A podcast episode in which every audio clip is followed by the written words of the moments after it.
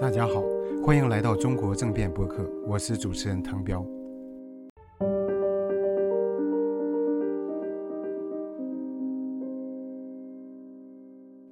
大家好，非常抱歉，我们呃有技术上的一些故障，有一点呃晚，呃，欢迎大家来到《中国向何处去》第十五课。我们今天要讨论的是中国民主运动，那么尤其是在二零零三年维权运动之前的中国人民争取民主的历程。我们非常高兴请到。著名的理论家胡平先生，那么胡平应该说是中国民主运动最重要的理论家之一。呃，他现在是中国民主转型研究所的名誉所长，中国民主季刊的顾问。我们今天要讨论的很多历史事件，很多呃活动，都呃胡平先生都有啊亲身的。经历亲身的参与啊，或者是主要的推动者。嗯，我和李安友去年我们开设的课程就叫“中国会不会民主化”，所以这是一个至今没有完成的一个事业。很多中国人已经为中国的民主付出了生命，付出了自由的代价。那么，呃，我们就有请胡平先生，请你和李安友教授和大家打个招呼。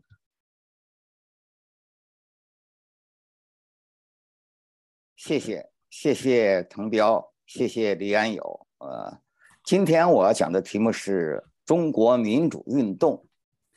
这是一个很大的题目。呃，一堂课当然讲不完，十堂课也许都讲不完。那么这里呢，我限于时间，呃，只能给一些就是大纲式的讲解。嗯，那么首先，在我们这里讲的中国民主运动，是指的1949年。中共建政以来，在中国大陆发生的民主运动，尤其是在一九七六年毛泽东去世之后，啊，那么这么三十这么四十年来，在中国发生的民主运动，在这这中间呢，当然有很多标志性的事件，比如说在一九五七年啊，在这个所谓反右运动中，呃，在各地都有都。发生过这个以自由民主为诉求的一些群众的运动，呃，其中很著名的呢，就是所谓北大的五幺九事件、五幺九运动。另外还有就是一九七六年四月五日发生在天安门广场的四五运动。嗯，那我这里着重要讲的是在毛泽东去世之后中国发生的民主运动，那就包括一九七八年年底开始啊，在一九七九年。一直持续到一九八零年年初的民主墙运动，然后紧接着就是发生在全国很多地方的大学校园的这个自由竞选运动，其中当然以北京大学的竞选运动是呃呃这个这个当时最引人注目啊。然后我们还要还可以讲到一些就是个在八六年的学潮，然后就是八九民运，嗯，在六四之后。我们看到，在中国也出现过一些呃标志性的事件，比如说在九十年代后末期，呃发生的阻党运动，再加上从九十年代后期一直到延续到现在的呃维权运动，呃，还有作为维权律师这么一个群体的出现，还有在这之后六次之后呢，不少地方也出现过基层人民代表的选举，有独立候选人参与的。嗯，然后还有零八宪章运动，一直一直到二零二零年二月六号李文亮之死引发的一场要求言论自由的网上的运动，嗯，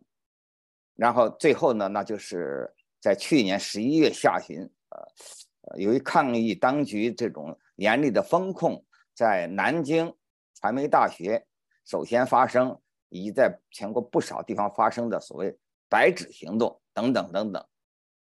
嗯，当然这些运这些标志性的事件，他们的规模性质也都不尽相同。呃，比如有的更多的是维权的性质，啊，那有的呢，更多的是是其实是一种自由化运动啊，它并没有把民主这个当为它最重要的诉求。那么也有一些呢，就是有比较强的这种民主的诉求啊。再加上呢，这些这些事件，他们参与的规模也不尽一样啊。那么这里头呢，我觉得首先我要讲的一个一个重点问题，就是说在在毛泽东去世之后，中国为什么会发生这么多的所谓这个民主运动？它产生的背景是什么？嗯，这一点我觉得是非常重要的。呃，作为当年民主强运动的参与者和这个大学生竞选运动的参与者，呃，我们当时这批参加者。都很年轻，呃，我们都是刚刚从极端封闭的毛泽东时代走出来，我们中间没有人接受过西方式的教育，也没有人有什么很特殊的所谓家学渊源，嗯，没有人留过学，也没有人呃出过国，在那个时候呢，大学的教材的内容还非常的陈旧，我们这一代人的。精神成长背景和早先的，比如严复、梁启超啊、孙中山、呃、胡适这些人非常不一样啊。他们的自由民主的思想和理念是从是和西方的直接接触中产生的，呃，是从西方那儿学来的。而我们的自由民主理念呢，主要是从我们自己的经验中进行反思。领悟出来的，当然，在这个过程中，西方自由民有关自由民主思想的一些思想，呃，这方面的思想，一些著述啊，包括一些修正主义的著作呀，包括一些，包括西方马克思主义啊，当然也包括马克思主义本身，特别是年轻时代的马克思主义，嗯，还有前几代，就包括我刚才提到那几位，嗯，从严复、梁启超一直到胡适这些人。他们的自由主义的思想，对我们肯定还是产生了很不小的影响，给了我们很多的启发。只是在当时的环境之下啊，我们得到这些思想，得到这些资源，那都是片段的、残缺不全的。更多的呢，是靠我们自己的思考，才产生了对自由民主的领悟啊。我觉，我以为呢，指出这一点是非常重要。美国一位政治学家，就哈佛大学的教授，Judy s c l a 呃，他写过一篇很有名的论论文，题目就是《恐惧的自由主义》啊，《The Liberalism of Fear》。他就说呢，现现代西方的自由主义产生于对残酷的宗教迫害的恐惧啊。现在的自由主义起源于宗教后宗，起源于后宗教改革的欧洲，呃。这个由于残酷的宗教战争，使得很多基督徒啊，他们就产生了这个宽容的思想，产生了嗯要求信仰自由、思想自由的这么一种理念。嗯，本来新教的产生，加尔文他们这派的兴起，呃，当初曾经遭遭到过罗马教会的无情的迫害，可是等到他们得势之后，嗯，他们建立起了比罗马教会。还更为严厉的这个呃思想专制，嗯，在迫害异端方面走的比罗马教廷还要远，呃，但是呢，有意思有趣的就是呢，正是在这种条条件之下啊，那么一些教士就产生了强烈的要求，呃，这个反对宗教迫害，反对思想专制，要求宗教宽容，要求思想自由的呼声。那就是所谓物极必反，恰恰是在那些受到不宽容思想呃最深的国家，反而成了欧洲最早实现宽容、实现思想自由的国家。呃，恰恰是像荷兰呐、英国呀和美国这些最早受加尔文思想体系影响的国家，他们是最早把自由的理念作为他们立国的理念。那我们可以看出呢，当代中国的这个自由民主理念、自由主义这种思想的发生的过程，和当年西方自由主义发生过程有很大的相似性。因为中共建政以来就建立起了比远远比西方中世纪更严酷的、更彻底的政教合一，呃，实行了远比传统专制更严厉的思想专制。首先是思想的专制啊，是对各种不同政见的残酷迫害，从普通的老百姓一直到中共的高级官员，很少人不是生活在恐惧之中。嗯，而文化革命、文革这十年浩劫呢，是把这些推向了极端啊。那同样也是物极必反，文革浩劫它不但是中共思想专制的顶点，也是它走向破产的起点。嗯。正是那种普遍的迫害啊，就激起了一种普遍的一种觉悟、一种醒悟。在当时呢，不单单是像我们这些年轻人、这些民间的人，就在中共党内，甚至在中共老一代的领导人中间，也有不少产生了这种呃宽容的思想，呃和要求这个自由的这么一些理念。嗯，这个是我觉得是中国呃发生当代自由主义。民自由民主运动的一个思想的起源，呃，当然不仅是中国，啊，可以说啊，苏联和东欧和原来的共产国家基本上也是这样。就像这一期我们的这个《中国民主季刊》，呃，登出了一篇谈蒙古的文章，就说蒙古，呃，它蒙古的民主转型。那蒙古的民主转型，大家看得很清楚，它和传统的。关于民主的现代化理论非常不一样，嗯，因为传统的民主现代化理论都认为呢，要有发达的市场经济、强大的中产阶级是民主转型的前提。可是当年的苏联和东欧都没有没有依赖这种前提，尤其是蒙古，呃，当年的蒙古，呃，不但没有什么市场经济，更没有什么中产阶级，也没有自由民主的历史传统。可是你看他，他说转型就转型了啊，那么民促成民蒙蒙古民主转型的这个因素，主要还是因为早先共产党那种严酷的、全面的、呃普遍的政治迫害，造成人们对这种迫害的恐惧和反感。呃，而在这方面呢，中国他其实做的比蒙古还要更过分，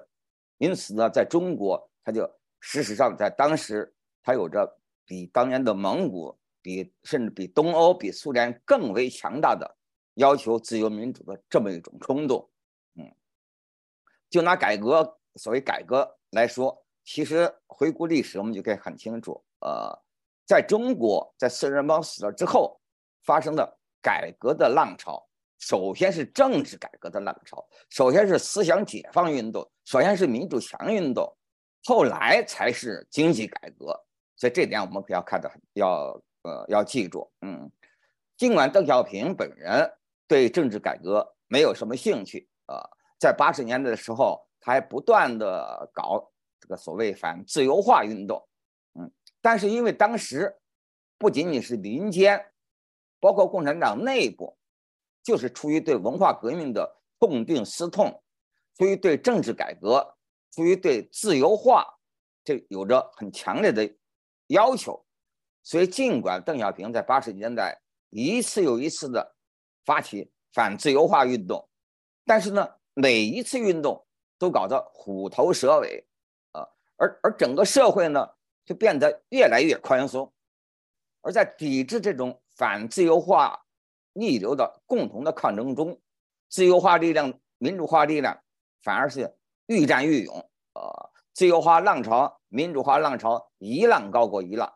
整个八十年年代我们就可以这个过程看得很清楚。那么到了八九民运，那就达到了最高峰。八九民运，呃，参与的人数之多，我想，呃，在整个人类历史上都是没有先例的，呃，这就很有力的表明，在中国追求自由民主。不仅仅是少数所谓异议人士的要要求，也是广大民众的共同的愿望。嗯，那么当然非常可惜，就是八九民运遭到失败，呃，中共当局悍然发动六次屠杀，呃，使这场轰轰烈烈的民主运动功亏一篑啊！八九民运的失败，造成了很严重的后果，其中最严重的一个后果之一，就是使很多人失去了对非暴力抗争的信心。嗯，那不少人以为，一旦人们失去了对非暴力抗争的信心，一旦人们发现非暴力抗争在中国在中共体制之下是此路不通，他们就会转而投入暴力，进行暴力的反抗。那这种推论是不符合实际的，因为在当代这种条件之下，面临着面对着具有现代化武器装备的中共政权，单靠民间啊用暴力方式是是缺少相应的暴力反反抗的手段啊，所以呢，尽管很多人他有这种进行暴力抗争的这个愿望，但是实际上他无从着无从着手。所以呢，结果造成的结果是，就是呢，呃，如果一些人失去了对非暴力抗争的信心，而在实际上他又不可能从事暴力抗争，到头来，他就是对抗争本身失去了信心，到头来他就变得他就不再参与抗争呃，那么这么一来呢，也就是当人们一旦放弃了，呃，采用非暴力的方式抗争，实际上就是放弃了。现实可行的抗争手段，到头来呢，就是放弃了抗争本身。嗯，那一旦有这么多民众放弃了抗争，那反过来就使得专制能够得以维持。尽管说共产党专制它的建立在建立之初，它离不开相当一批民众的狂热的参与，但是要维持这种制作，它只需要民众的这种意志消沉。当下一个社会中的民众连陷于消沉的时候，那么这个这种专制制度要改变它，就变得相当相当困难。那么在六四之后这三十多年，中国也有过持续的抗争，包括我刚才提到的维权的运动啊，呃，维权律师的兴起啊，还有在尤其是在互联网出现之后，呃，人们表达异议的空间。那就比八十年代有了很大的进展呃，在六四之后，中国并不是完全没有抗争的空间，呃，在有些方面，它的空间甚至可以比八十年代还要大一些。你看，嗯，比如说在民主强的时期大时期，大家都知道，魏京生被审判，当时就有名誉人士呢，呃，就把就把在法庭上。魏京生对为自己辩护的那辩护自辩词，就要录下音，然后把它整理出来，印出来，然后再呃油印成油油印出来，在民主墙墙下就散发，结果呢被当局逮捕。可是到了九十年代，到了本世纪初，我们看到，如果有哪个著名的民运人士、异议人士、维权领袖被抓了，那你看到这个。被抓人的他的自己辩护的辩护词，维权律师的辩护词，马上就出现在网上，到处流传，而且还有一些民运人士，有些维权人士呢，甚至自己呃开汽车或者坐火车跑到审判那个法院的那个地方，呃，在法院门口就拉起布条表示声援。那么这种情况，其实在八十年代都是这种空间，八十年代都是没有的。再加上我们看九十年代后期，从九十年代后开始，呃，那么在另外也是借助于互联网的方便，我们看到自由主义的思想、自由主义的理念得到了非常广泛的传播。呃，换言之，在六四之后这么三十多年，呃，并不是一点儿也没有和平反抗的空间，也有很多人前赴后继在从事这种英勇的反抗。呃，就像我刚才谈到了，从阻挡，从九十年代后期的阻挡，从维权运动，一直到呃此前一两年、两三年发生的这个纪念李文亮的要求言论自由的网上的运动，以及去年发生的白纸行动，都是有的。但是可惜的是呢，在这些运动中，参一般民众的参与程度是比较低的。这个和八九和八十年代是不能相比的，尤其是和八九八九民运是不能相比的。而与此同时呢，当局在经过六四，那党内的开明派、温和派啊，倾向于自由民主的这些当权派，那纷纷都被出局，呃，被打倒，至少也是被边缘化啊。而党内呢，它的主流就采取这种更严厉的态度，嗯，使得因此，当民间的抗争的力量既然还没有足够的规模，而上层呢又缺少这种比较开明的统治者，因此就很难出现我们在八十年代，尤其是在八九民运过程中看到的那种呃一种良性的互动，嗯，所以这些运动尽管呃这个嗯前赴后继，但是呢，它都很难取得这个重大的这个突破性的进展，呃，这也就使得现在呃这个我们这个面临的一个。非常非常严峻的，非常非常严峻的一个问题。嗯，当然你要讲起来，在这个过程中间，我们呃，尤其是呃，在过去八十年代，民运之所以参与的人那么多，包括八九民运有那么多普通的老百姓也参与，那也和当时别的因素有相当的关系。比如说，在八十年代，因为中国刚刚走出毛泽东时代，而毛泽东时代的，过去那种。制度的失败是非常全面的、非常彻底的，各方面都搞得一塌糊涂，包括经济方面、包括民生方面也搞得一塌糊涂。那么这样子就使得很多人，嗯，出于对现状的不满，出于出于对旧体制的不满而同情或者参与了这个民主运动。尽管他们对很多人来说，对他们来说呢。他们对自由、自由的理念、民主的理念，并不是看得那么重。他们也许更看重的是其他的问题，包括经济的问题、民生的问题。但是，因为在八十年代，你共产党搞得那么糟糕，除了政治上的高压之外，你经济上、民生上搞得那么差，所以很多本来也是只关心经济民生的人，他们也也会对民主运动采取非常同情，甚至于自己直接参与的这么一种行动。而到了六四之后，呃，这么三十多年来，中国的经济有了很大的发展，一般民众的民生有了很大的发展。那么这么一来呢，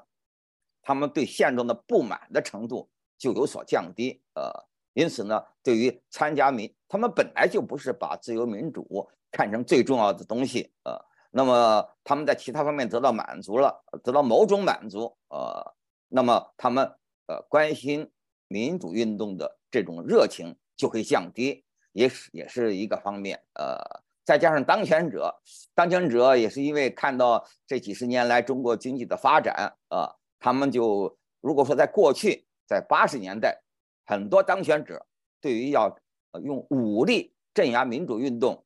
总还是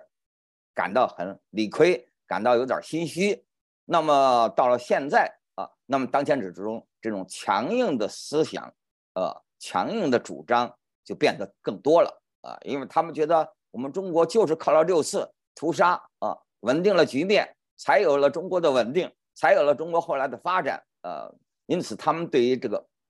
这就是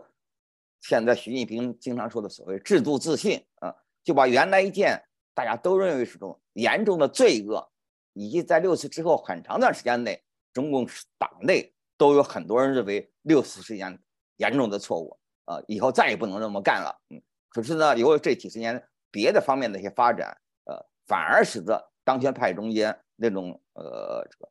倾向于开明的人、倾向于政治开放的人变得更边缘化，而使得那种才认同主张高压的人，呃，越来越占据主导地位。这也就使得中国今天中国民主运动要出现大规模的抗争，呃，然后造成呃一种这个有突破性的成就变得更更加困难。这也是中国民主运动我们现在面临的一个非常严峻的一个挑战。嗯，这当然就需要我们呃克服这种由六四造成的这种普遍的恐惧心理，要求我们重新建立起。对非暴力抗争的信心，另外呢，能够用各种各样的方式，能够让更多的人来参与到我们的运动中间。因为非暴力抗争最关键的一点就是规模，人数多少是至关重要。嗯，那么你现在这个以中国这么大的规这么大这么大的体量，那它需要参与的规模的数量也非常大。所以在这种情况之下，呃，对于每一个关心中国自由民主前途的人，都要非常关注这个问题，怎么样走出六四的阴影，怎么样使更多的人重新建立起非非暴力抗争的信心，怎么样让让更多的一般民众也投入到非暴力的民主运动之中，嗯，这是关系到不但关系到中国的今天。也关系到中国的未来，我想这个 关于整个民主的运动，我大体上做这么上面的一些呃一些陈述，呃，下面呢，我想呃，请啊滕彪先生啊、李安友先生，嗯，或者其他的一些这个听众啊，呃，可以提出各样的各样的问题，我们可以再做一些更深入的讨论。我就先讲到这儿，谢谢大家。